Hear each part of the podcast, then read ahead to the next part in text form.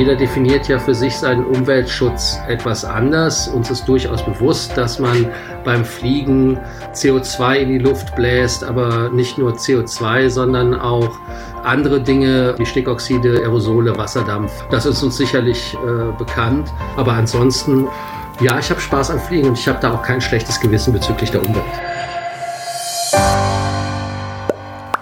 Pop the Bubble. Pop the Bubble. Pop the Bubble. Ein Podcast von Marina Schweizer und Sina Fröndrich. Episode 4.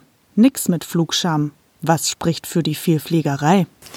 Also ich fliege ja im Jahr nicht so oft. Also meistens mache ich so einen Auslandsflug, meistens im Winter, um nochmal irgendwie in die Sonne zu kommen. Und dann auch gar nicht für so viele Tage. Da würden wahrscheinlich schon einige sagen, boah, schwierig, dass du für vier Tage irgendwie nach Portugal fliegst. Aber habe ich tatsächlich in diesem Jahr gemacht ich schäme mich jetzt nicht so dafür. Es liegt aber auch daran, dass ich sonst eigentlich nicht fliege. Und innerdeutsch fliege ich ehrlich gesagt eigentlich auch nicht. Ich habe das früher mal gemacht, dass ich hm, auch kurze Strecken geflogen bin. Also ich bin auch mal nach Zürich geflogen, weil die Bahnanbindung nicht so optimal war. Aber sonst fliege ich nicht viel und ähm, früher war es auch die Flugangst, die mich da so ein bisschen behindert hat. Aber inzwischen bin ich auch so, dass ich wenn jemand mir erzählt, er fliegt von Köln nach Hamburg, da rolle ich schon mit den Augen, weil ich das einfach nicht in, nicht in Ordnung finde. Ich finde das nicht okay. Ich finde, das macht man einfach nicht. Genauso geht es mir auch, nur dass ich das jetzt auch erst so seit einem Jahr vielleicht habe. Also ich habe richtig Flugscham zum ersten Mal gespürt. Auch dieses Jahr, ähm, da gab es eine längere Reise nach Japan und ich habe wirklich ein schlechtes Gewissen gehabt. Das ist echt neu bei mir. Ich muss auch jetzt zugeben, ich habe dann Ablasshandel betrieben, um mein Gewissen etwas reinzuwaschen. Also ich habe das dann CO2 kompensiert. Das hat ein paar hundert Euro gekostet. Aber ich habe mich wirklich besser dann gefühlt. Wäre für mich jetzt kein Grund, einfach weiter zu fliegen und das immer wieder so zu machen. Aber in dem Fall war es so. Ich bin in meinem Leben schon sehr viel geflogen. Auch viele Langstreckenflüge, viele Kurzstrecken, auch aus privaten Gründen. Ich habe mir jetzt dieses Jahr vorgenommen, dass ich keine Inlandsflüge mehr mache.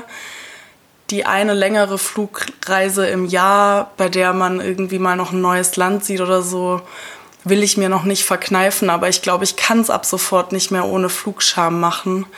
Und ich bin echt mittlerweile auch so drauf, dass ich mit Leuten ins Diskutieren komme, wie viel man vor allem unnötig fliegt. Also so unnötig, dass man sagt, kannst du nicht im Zug fahren. Ja, das heißt also, wir gehören schon zu den Flugschämenden, aber es gibt ja trotzdem genug Leute, die sagen, boah, Fliegen ist geil. Die lieben auch das Gefühl, die wollen einfach in andere Länder fliegen. Die vergleichen sich dann auch so, wer hat irgendeinen Status oder so, ne? Das, genau, also, dann sammelt man irgendwie Meilen und dann, ähm, dann kriegt man den nächsten Flug dann umsonst und ja, und wir wollten uns mal von zwei solchen Vielfliegern beschreiben lassen und mal zuhören, welche Gründe die haben und wollen mal gucken, ob die unsere Blase zum Platzen bringen können.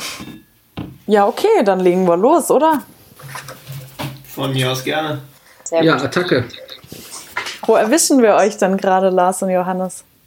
Ähm, bei mir, ich bin in Deutschland, im sehr schönen Mannheim. Und ich selber bin gerade in Tallinn in Estland. Und seid ihr immer so beruflich hauptsächlich unterwegs oder fliegt ihr viel privat? Das ist eine sehr schwierige Frage, weil die Abgrenzung bei uns zwischen privat und beruflich doch relativ äh, fließend ist, weil am Ende des Tages unser Geschäftsmodell ja so ist, dass wir den Leuten aus unserer Erfahrung berichten, respektive mit unserer Erfahrung unterstützen. Und jedes Mal, wenn wir fliegen, sammeln wir halt Erfahrungen und mit diesen Erfahrungen können wir dann unseren Kunden weiterhelfen. Das, ähm, vielleicht erklärt ihr das nochmal äh, kurz, äh, was, ihr, was ihr eigentlich macht. Auch ja, gerne. gerne. Also was wir mit Frequent Traveler Circle anbieten, ist ähm, Beratung für Vielreisende, Vielflieger. Wir beide haben festgestellt, dass äh, sehr viele Leute Meilen sammeln und da auch absolut motiviert sind, das Ganze zu machen, aber einfach einerseits keine Zeit haben oder nicht das Wissen haben, um das Ganze auch gewinnbringend zu machen. Also so, dass man bei den richtigen Programmen sammelt, um dann den Status zu bekommen mit Vorteilen wie zusätzlichen Freigepäck, Loungezugang etc. Und wir haben einfach festgestellt, dass wir beide uns mit diesen Themen sehr gut auskennen und da unseren Mitgliedern einen absoluten Mehrwert liefern können, wenn wir uns für unsere Mitglieder einfach darum kümmern, dass sie beim richtigen Programm sammeln und natürlich das Ganze auch bei den Hotels. Also wo sollten die Mitglieder übernachten, um den richtigen Status zu bekommen? Was gibt es da für Tricks etc. pp. Also ihr verdient mit viel Fliegern praktisch euer Geld. Und auf wie viele Flüge kommt ihr so im Jahr oder auf wie viele Meilen? Das lässt sich sagen, weil ich das ganz genau trecke und äh, wir sind da schon in einem äh, sehr, sehr großen dreistelligen Bereich. Bei den Flügen mhm. und bei den Meilen wesentlich mehr. Bei mir, ich bin bei den Flügen im zweistelligen Bereich, aber bei den Meilen dann definitiv auch im dreistelligen Bereich. Ähm, liegt auch daran, ich mache nebenbei äh, den Job des On-Board-Kuriers, also man bringt zeitkritische Lieferungen in, in fremde Länder. Dabei muss man einfach viel fliegen und ansonsten hatte ich den ein oder anderen innereuropäischen Flug, die dann natürlich, wenn man, wenn man sich anguckt, wie viele Meilen das sind, äh, deutlich weniger stark ins Gewicht fallen. Kann man eigentlich nur so viel fliegen, wenn einem die Umwelt und der Klimawandel egal ist? Das ist jetzt eine ketzerische Frage, so war sie auch gemeint. Ich nehme das auch gerne so an. Ähm, man muss jetzt da dann etwas differenziert das Ganze betrachten, weil jeder definiert ja für sich seinen Umweltschutz etwas anders. Uns ist durchaus bewusst, dass man beim Fliegen CO2 in die Luft bläst, aber nicht nur CO2, sondern auch andere Dinge, äh, die da in die Luft kommen, wie Stickoxide, Aerosole, Wasserdampf. Das ist uns sicherlich äh, bekannt. Äh, man kann sicherlich viele Dinge nicht gegeneinander aufwiegen, aber ich habe zum Beispiel kein Auto und ich fahre auch kein Auto. Ich benutze den öffentlichen Nahverkehr, wenn ich in Deutschland bin oder in oder halt zum Beispiel Carsharing. Ja, ist das etwas, was es relativiert? Ja, nö, ich frage natürlich deshalb so ketzerisch, weil wir ja irgendwie das Ganze aus so einer gewissen Blasensicht raussehen und viele so in unserem Umfeld halt mittlerweile mit so einer Art Flugscham leben und gar nicht mehr so richtig mitbekommen, welche Pro-Argumente es praktisch für einzelne Leute noch gibt, das wirklich auch aus, ja, vielleicht auch Spaß zu machen.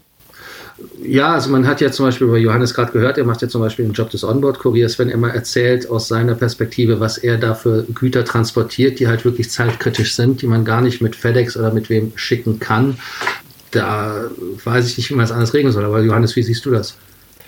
Ja, also ich, ich finde, es ist, äh, ist ein sehr vielschichtiges Thema. Da muss man, muss man sich überlegen. Natürlich gibt es einfach Strecken, die kann man anders als mit dem Flugzeug gar nicht zurücklegen. Äh, wenn wir jetzt über interkontinentale Flüge sprechen, wo ist da die Alternative? Wenn man jetzt hier sich in, in Europa bewegt oder auch in Deutschland, gibt es natürlich bei kürzeren Strecken Alternativen, wie zum Beispiel die Bahn, die man da nehmen kann das ist definitiv eine Sache, wo man sich dann auch äh, selber oft fragt, äh, sollte ich jetzt den Flug nehmen oder die Bahn oder vielleicht auch das Auto? Meiner Meinung nach immer so eine Sache, Flugzeug hat man immer so als umweltschädlichstes Verkehrsmittel im Kopf. Allerdings muss man da auch mal dem Flugzeug zugute halten, dass letzten Endes ein, ein Flug von Hamburg nach München immer noch deutlich umweltfreundlicher ist, äh, zumindest wenn man mal rein auf die CO2-Emissionen achtet, als würde man die gleiche Strecke jetzt äh, privat alleine im Auto verbringen. Natürlich gibt es die Bahn und auf einigen Strecken hat die Bahn auch ein absolut konkurrenzfähiges Angebot zum Flugzeug. Nennen wir mal äh, ähm, Frankfurt-Köln, wo ja im Prinzip äh, Lufthansa die Flüge als Codeshare durchführt und man letzten Endes im Zug sitzt oder auch die neue Verbindung von Berlin nach München. Allerdings gibt es auch nach wie vor Strecken, wo man, wo man mit der Bahn wirklich aufgeschmissen ist und solange es da kein wirklich sinnvolles Angebot gibt, was sich dann für zum Beispiel Geschäftsreisende, die, die dann eben doch wenig Zeit haben, nutzen äh, denke ich, hat man da weiterhin auch auf kürzeren Strecken die Notwendigkeit, Flüge anzubieten. Ein Thema ist ja auch zum Beispiel, ähm, dass ich mich sehr stark engagiere im Bereich für die Passagierrechte, aber auch für die sinnvolle Nutzung von, ja, von Mobilitätsträgern. Und äh, ein Thema, was wir als Vereinigung Passagier e.V. Äh, haben, ist zum Beispiel, dass wir der Meinung sind, dass viele Kurzstreckenflüge ich will jetzt nicht unbedingt wieder München-Nürnberg nennen, weil das wurde ja sehr stark ausgeschlachtet. Mir fallen da eher Dinge ein, wie zum Beispiel Frankfurt-Köln, Frankfurt-Düsseldorf, weil es ganz einfach da von der Bahn adäquate Produkte gibt. Wenn man diese Flüge weglassen würde, und auch diese Kurzstreckenflüge im Allgemeinen, habe ich eine Zahl im Kopf, dass 25 Prozent der Flüge ab Frankfurt obsolet wären.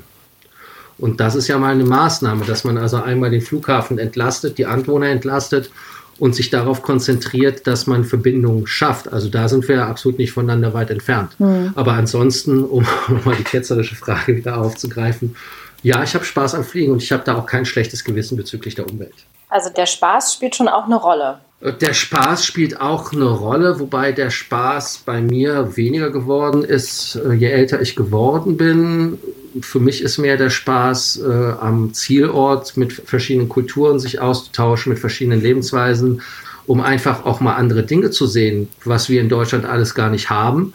Und dafür denke ich schon, ist das eine Horizonterweiterung und eine Bereicherung, die also ich, der Umweltschutz meiner Meinung nach dann wieder etwas relativiert. Das ist ja das Interessante an der ganzen Debatte, weil die verschiedenen Seiten, glaube ich, da einfach ganz unterschiedliche ja, Lager bilden, so ob Fliegen jetzt so eine persönliche Freiheit sein soll hauptsächlich oder als Luxusgut angesehen sollte, wenn man so den Klimawandel mitdenkt. Ja, es gibt da ja immer, immer die Diskussion oder dann auch Vorschläge gewisser Politiker, dass man ein Flugkontingent von, ich habe hab keine Zahl mehr im Kopf, ich meine, es waren drei Flüge pro Jahr einführen sollte für jeden Deutschen, wo, wo ich mich einfach äh, frage, was soll das? Also einerseits ist das vollkommen realitätsfern, äh, während es Leute gibt, die äh, das Jahr verbringen, vielleicht komplett ohne zu fliegen, weil sie einfach gerne Urlaub an der Nordsee oder an der Ostsee oder im Schwarzwald machen, gibt es andere andere Leute, die, die allein schon beruflich beim 10- oder 20-fachen von dem liegen, was da vorgeschlagen wurde. Außerdem ist das für mich eine Frage, wenn dann kommt, ja, man sollte gucken, welche Flüge wirklich notwendig sind. Wer bestimmt denn die Notwendigkeit? Also wer, wer will sich denn anmaßen, ähm, entscheiden zu können, ob jetzt die Familie, die einmal im Jahr nach Italien fliegt, ob der Flug notwendiger ist als jetzt der Flug von, von einem Unternehmer, der, der vielleicht im Inland äh, fliegt, weil er, weil er einen Vertrag abschließen möchte und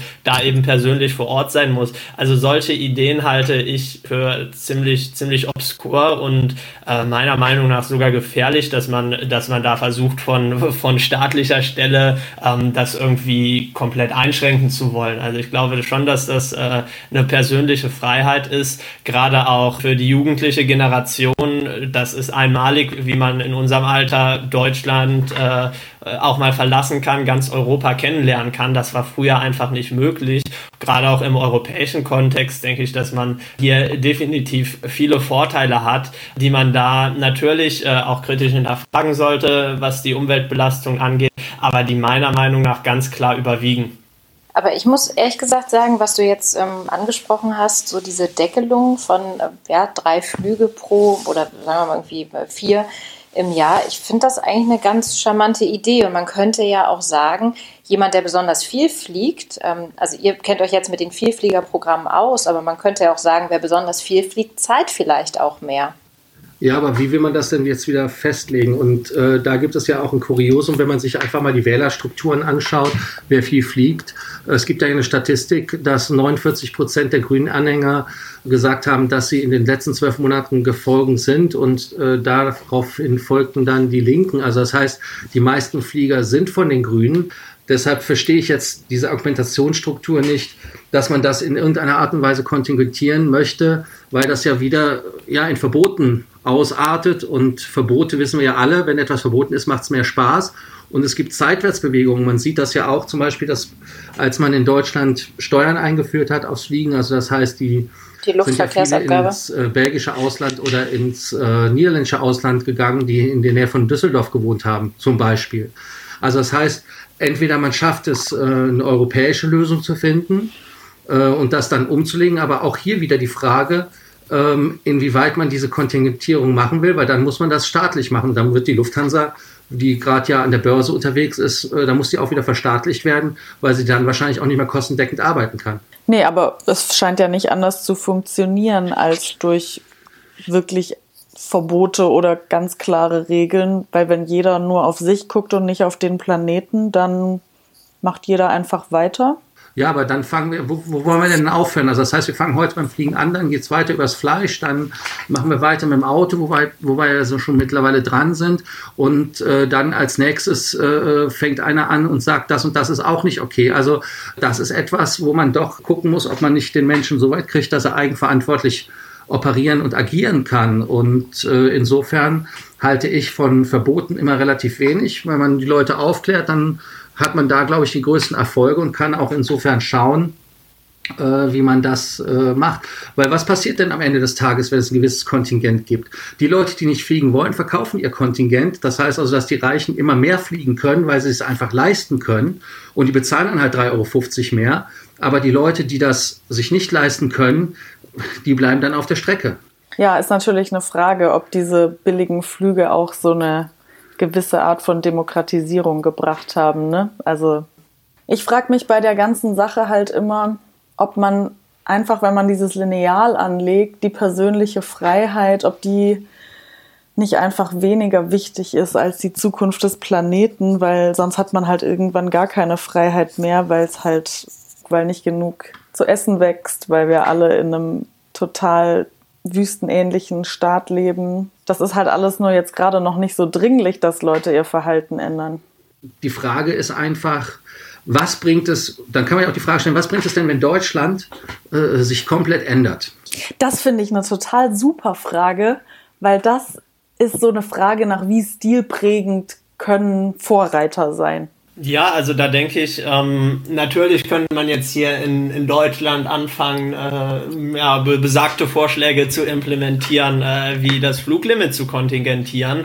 Ähm, ich glaube, das würde in einem riesen Aufschrei enden, äh, wäre ein bürokratisches Monstrum und am Ende eine Katastrophe, ähm, wo die Leuchtturmfunktion in die ganze Welt, glaube ich, sehr beschränkt wär, wäre. Ich kann mir kaum vorstellen, ähm, dass Länder wie die USA oder auch Asien, das sind ja die beiden Märkte, wo der, wo der Flugverkehr am stärksten ist, beziehungsweise auch am stärksten wachsend ist, da mitziehen würden. Was äh, meiner Meinung nach hier immer wichtig zu sehen ist, ähm, grundsätzlich hat jeder Interesse daran, die Emissionen zu senken. Also es ähm, ist natürlich auch im Interesse der Airlines. Kerosin ist äh, einer der größten Kostenfaktoren. Ähm, der Kerosinpreis ist schwankend. Man sieht bei Airlines, dass sobald der Kerosinpreis äh, ein bisschen nach oben geht, anzieht, ähm, direkt Verluste in den Büchern stehen. Äh, wir hatten viele Airline-Pleiten in der letzten Zeit, die teilweise auch dann wirklich auf den Kerosinpreis ähm, zurückzuführen waren. Also ähm, es gibt da definitiv viele, viele Interessen, äh, das zu senken. Auch seit 1990, äh, um, um mal Zahlen reinzubringen, wurde ähm, der Verbrauch pro Passagierkilometer um 43 äh, Prozent gesenkt.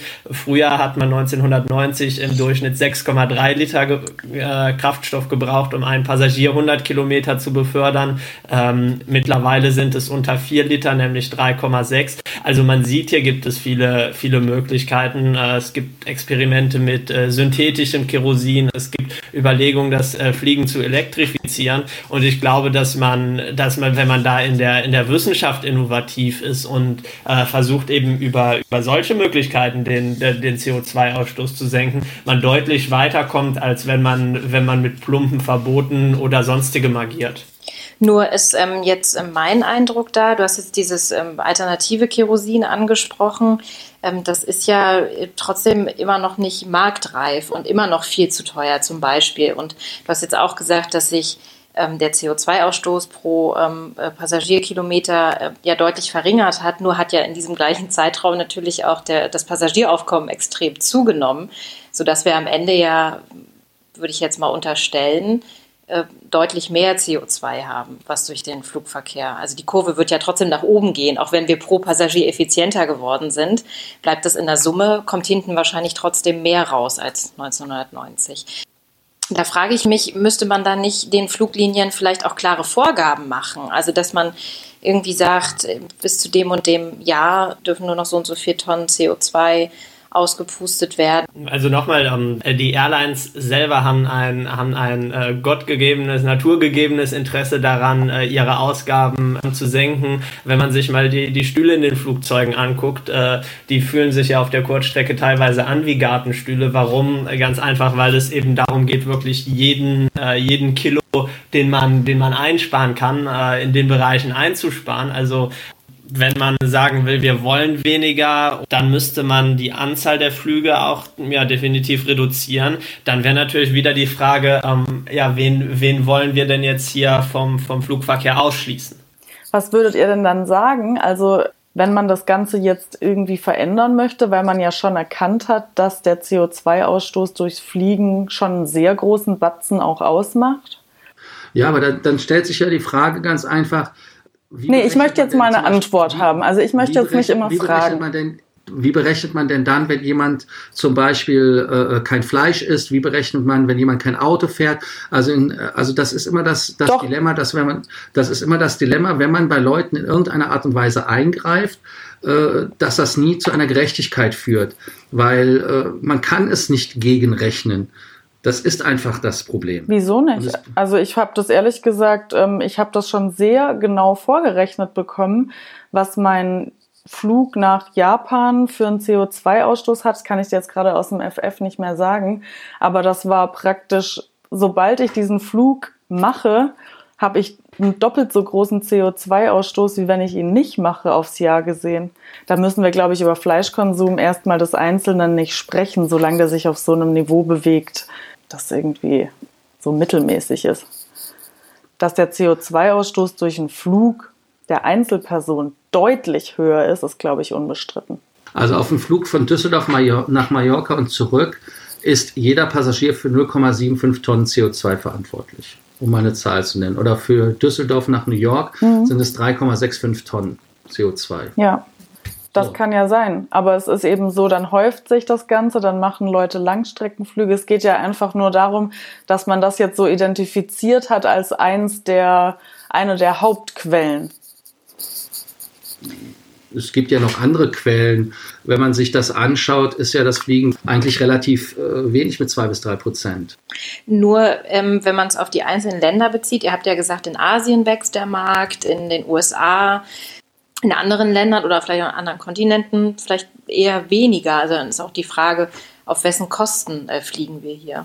Ja, das ist, äh, ist eine Frage. Also grundsätzlich ähm, korreliert äh, die Anzahl der Flüge einerseits äh, sehr stark damit, wie viel Einkommen verfügbar ist, andererseits natürlich auch, wie dicht die Besiedlung ist. Also wenn man in Amerika ähm, irgendwo in, in the middle of nowhere wohnt, dann muss man einfach fliegen, weil es da kaum andere Möglichkeiten gibt. Den Punkt, den wir da auch immer ein bisschen sehen, ist, natürlich Fliegen ist da ein prominentes Beispiel, was, äh, was einiges an CO2 ausstößt. Andererseits, da ist für mich einfach die Frage, wenn man jetzt Fliegen stärker regulieren möchte, 2% ist, ist natürlich eine Hausnummer. Andererseits gibt es auch Branchen, die deutlich energieintensiver sind und in denen man vielleicht auch mit weniger Aufwand deutlich deutlich mehr CO2 einsparen könnte als jetzt, jetzt beim Fliegen. Also ich sehe da nach wie vor das Fliegen einfach ähm, gesellschaftlich durch die kulturelle Verständigung, die damit ermöglicht wird. Generell ähm, ganz neue Lebensmodelle werden damit ermöglicht, dass diese Vorteile da einfach überwiegen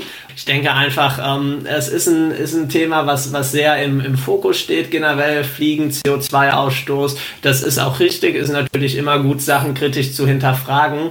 Aber ob jetzt äh, die Einschränkungen, die mit einer Reduktion des CO2-Ausstoßes beim Fliegen verbunden wären, wirklich die negativen Konsequenzen, die dadurch entstehen würden, rechtfertigen das halte ich für, für, für sehr zweifelhaft und denke, dass man, dass man da wirklich in anderen Bereichen äh, deutlich effektiver CO2 einsparen kann, ohne dass man eben solche Einschränkungen damit sich bringt.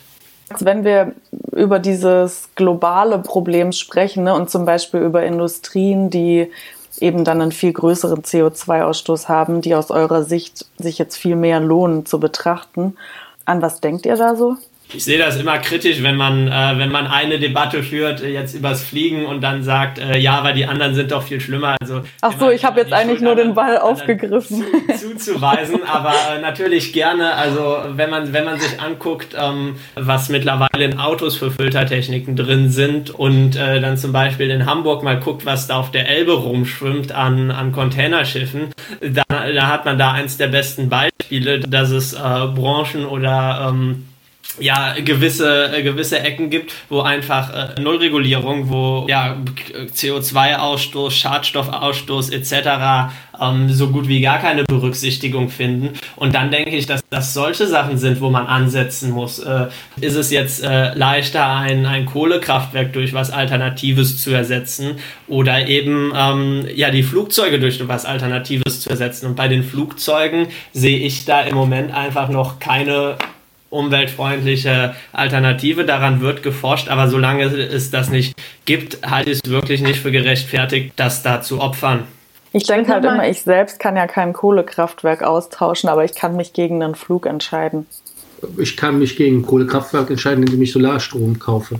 Klar, aber ich kann trotzdem dann halt das Kraftwerk nicht ausschalten. Ich würde gerne nochmal den Punkt Alternativen ähm, aufgreifen. Ähm, oder ihr habt zumindest gesagt, dass es Strecken gibt in Deutschland, die eigentlich keinen Sinn ergeben. Ähm, vielleicht wäre das ja auch eine Möglichkeit anzusetzen und zu sagen, man identifiziert mal Strecken, bei denen die Flug Flugzeuge gar nicht ausgelastet sind oder Strecken, die einfach so kurz sind. Das muss ja gar nicht immer innerdeutsch sein. Das kann ja auch sein, weiß ich nicht, Amsterdam, Düsseldorf oder so. Ja. Wäre das was, ähm, auf, auf, so eine Prüfung, auf die ihr euch einlassen würdet, bei der ihr sagen würdet, ja, das wäre eigentlich total sinnvoll, ja, das machen die Airlines ja derzeit schon. Also im, im Interesse der Airline ist es definitiv nicht, ein leeres Flugzeug durch die Welt zu schicken. Äh, für ein leeres Flugzeug bezahlt niemand. Äh, natürlich gibt es Strecken oder bestimmte, bestimmte Flüge, die, die stärker ausgelastet sind. Äh, Stichwort ähm, München, Düsseldorf am Montagmorgen. Ähm, da wird man immer ein volles Flugzeug vorfinden und andere Strecken, die nicht ganz so voll sind. Aber da sehe ich auch wirklich, dass, dass die Airlines effizient sind und und ähm, da Optimierungen be betreiben. Also die durchschnittliche Auslastung von einem Flugzeug liegt ja auch je nach Airline äh, bei deutlich äh, oder bei fast allen Airlines deutlich bei über 80 Prozent, in vielen Fällen sogar auch deutlich über 90 Prozent. Ähm, und ähm, ihr fliegt ja beide viel, sprich, ihr seht ja auch äh, viele Passagiere. Ähm, gibt es denn ja Flüge oder auch Beweggründe, warum Leute fliegen, bei denen ihr sagen würdet, ah, deswegen hätte man jetzt vielleicht nicht fliegen müssen? Also wir sehen ja den Leuten nicht den Grund an und wir. Nee, aber ihr redet ja mit denen vielleicht. Ihr redet ja, ja vielleicht aber mit denen. Ich maße mir nicht an, für andere Leute zu entscheiden, warum sie etwas tun oder nicht tun.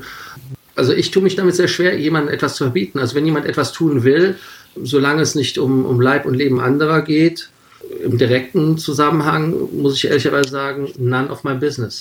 Ja, sehe ich ähnlich, um vielleicht um, um, um mich da auch mal kritisch zu hinterfragen. Es gibt schon schon den einen oder anderen Fall, wo ich mal im Ausland abfliege. Das ist auch was, was, was wir viel, wo wir viele unserer Mitglieder unterstützen. Äh, Selbstständige, äh, die, die zum Beispiel häufig nach Asien müssen, häufig nach Nordamerika müssen, Business Class fliegen, weil sie am gleichen Tag Termine haben und ähm, dann hier ab Deutschland regelmäßig mit Flugtarifen in der Höhe von äh, 4.000, 5.000 Euro Business Class äh, ähm, konfrontiert sind. Und wenn wir dann sehen, ab Stockholm kann man auf dem gleichen Flug für, für 2.000 Euro sitzen, dann ist das tatsächlich was, ähm, wo wir dann auch äh, empfehlen, dann eben den Abflug ab Stockholm zu machen. Natürlich ist das aus ökologischer Sicht Quatsch. Ähm, unsere Mitglieder würden je nachdem wahrscheinlich auch meistens lieber in, in Frankfurt erst zusteigen. Aber da gibt es halt einfach ähm, in, in den Airline-Tarifen gewisse ähm, Regeln, die, die sowas dann tatsächlich auch äh,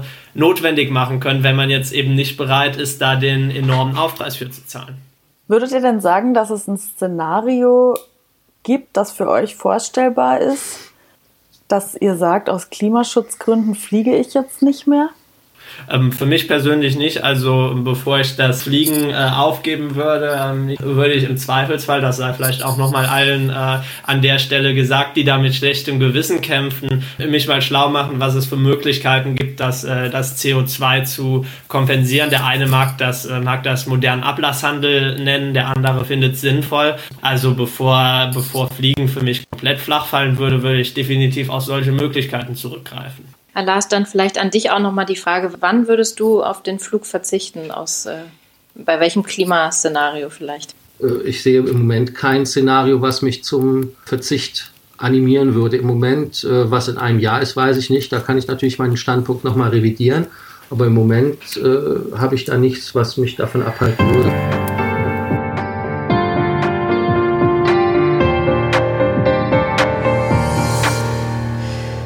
Ja, also ich habe das Gefühl, bei den beiden haben wir auf jeden Fall keine Blase zum Platzen gebracht. Also die fliegen beide gerne, machen das aus Spaß. Ich habe da jetzt nicht so viel Bewegung gesehen, aber. Nee, gut. Ist ja jetzt auch nicht so unser oberstes Ziel, dass sie sich bewegen.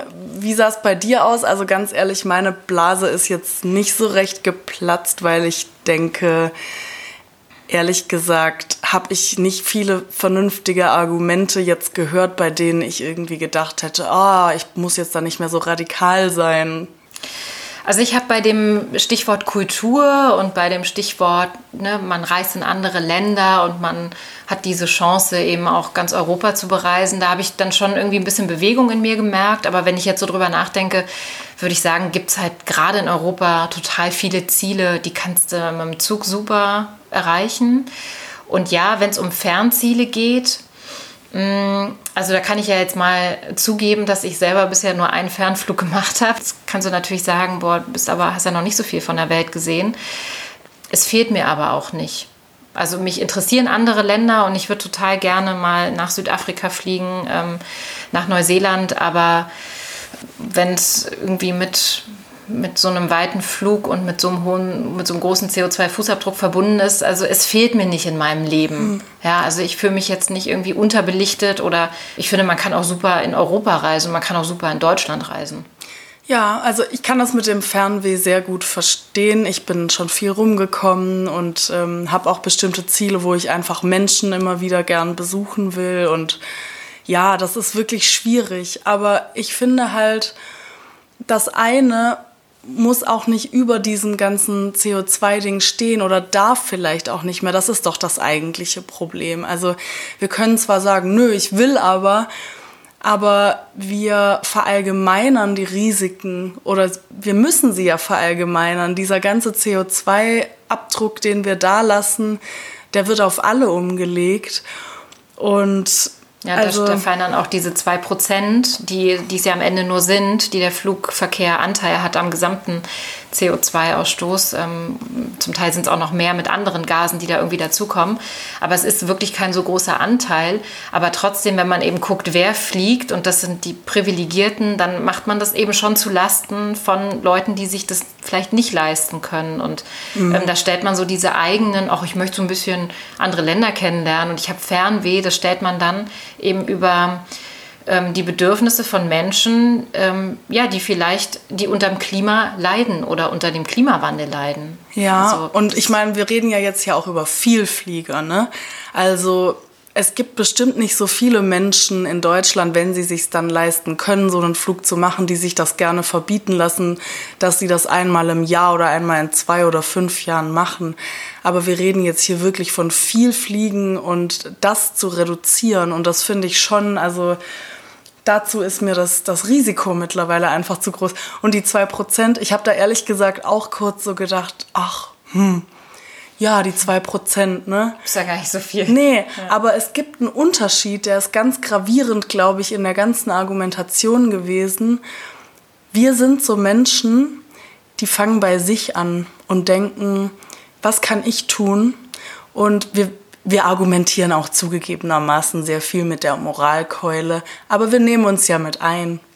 Und da finde ich halt, da habe ich jetzt in der Argumentation heute auf der anderen Seite nicht so viel gehört, weil da ging schon sehr viel um andere Industrien, die da mal gucken müssen. Und dann hört man wieder was von der Kreuzfahrt und so oder andere Länder. Und also ehrlich gesagt, das ist nicht mein Ansatz. Also das ja. überzeugt mich nicht. Und ich habe auch nicht das Vertrauen, dass in die Fluggesellschaften, dass denen irgendwann das Kerosin zu teuer wird, ähm, dass sie dann eben in eigene alternative Kraftstoffe mehr investieren. Da sehe ich zu wenig Bewegung. Das sind für mich wirklich so Kolosse, die sich unglaublich langsam bewegen. Und ich finde, da muss jetzt schnell was passieren, weil ja in, in China oder das haben wir ja auch gesagt, da wächst der Flugverkehr. Also ja, ich finde den Ansatz richtig zu sagen, wir fangen bei uns an. Ich würde mir trotzdem darüber hinaus so einen übergeordneten Rahmen wünschen, ja, so eine politische Vorgabe, dass das, das Fliegen richtig wehtut, spätestens ab dem fünften Flug und dass man nicht noch belohnt wird mit einem geilen Hotel oder mit einem geilen Essen, dass ja. es das noch gibt. Das haben die ja beschrieben, ne? Ja. Und dann, dann kannst du das noch optimieren, dass du das das Beste aus, aus dem Flug rausholst und dann sowas Absurdes hast. Das hat Johannes ja am Ende auch erzählt, dass du dann eben von Stockholm fliegst, weil es dann irgendwie 3000 Euro günstiger ist anstatt ja. von Frankfurt. Du sagst jetzt aber, okay, die Politik soll praktisch da ansetzen, dass man nicht so viel fliegt. Ich finde aber schon auch, dass die Politik dann Anreize geben sollte und nicht nur Anreize, sondern vielleicht auch Druck machen sollte, was so Technologien angeht. Also wir, es gibt bisher keinen Kerosinersatz, der irgendwie so eingesetzt werden kann, dass man sagen kann, das bringt jetzt richtig was. Ja, und der marktfähig ist und dann auch bezahlbar. Und der Markt regelt das eben gerade nicht so. Also da ist irgendwie kein richtiger Druck da. Und dann, wenn wir jetzt mal ein bisschen ablenken wollen vom Einzelnen, dann würde ich aber auch sagen, Unternehmen müssen Lösungen finden, wie sie ihren Mitarbeitern das Nichtfliegen schmackhafter machen können. Also wenn das Zugfahren länger dauert, dann muss das halt als Arbeitszeit irgendwie anders einberechnet werden oder dann muss man vielleicht auch mal noch eine Übernachtung mehr in der Stadt haben. Das ist auch wieder eine schöne Utopie. Wir haben es ja immer wieder so von schönen Vorstellungen und Ideen. Es gab einen Punkt, da hatte ich das Gefühl, da waren wir uns, glaube ich, relativ einig. Das haben die beiden ja auch gesagt, dass es bei Inlandsflügen einfach deutliche Abstriche geben kann. Also dass man sagt, so bestimmte Strecken lohnen sich einfach nicht. Da kann man wirklich sagen, die stampft man irgendwie ein, so wie das bei Köln, Frankfurt ja auch mal der Fall war. Das war ja eigentlich äh, ganz schön, dass wir da so auf einer Wellenlänge waren. Ja, also interessant fand ich schon mal. Ich konnte mir das überhaupt nicht vorstellen, wie jemand überhaupt noch für viel Fliegen argumentiert. Also so richtig auch aus so einem Hedonismus raus, ja. ja. Interessant fand ich es schon. Ja, voll. Aber das ist ja auch genau Sinn und Zweck äh, unserer Gespräche, dass wir das halt einfach mal hören. Welche Gründe hat man? Aber meine Blase hat es nicht zum Platzen gebracht. Meine auch nicht. Aber wie ist es denn bei euch? Hat es eure Blase vielleicht zum Platzen gebracht? Wie, wie steht ihr zum Flugscham? Das könnt ihr uns zurückmelden auf verschiedenen Kanälen. Genau. popthebubble at web.de ist unsere Mailadresse. Auch auf Instagram und auf Twitter sind wir vertreten. Da heißen wir popthebubblenow.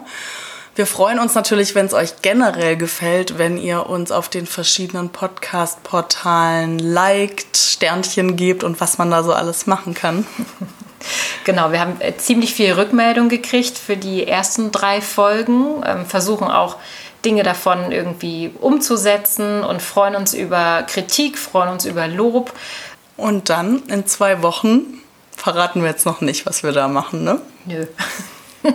Gibt es auf jeden Fall eine nächste Folge. Bis dann. Ciao. Pop the Bubble, der Podcast. Idee und Umsetzung Sina Fröndrich und Marina Schweitzer. Grafik Steffi Krohmann. Musik Carsten Sommer.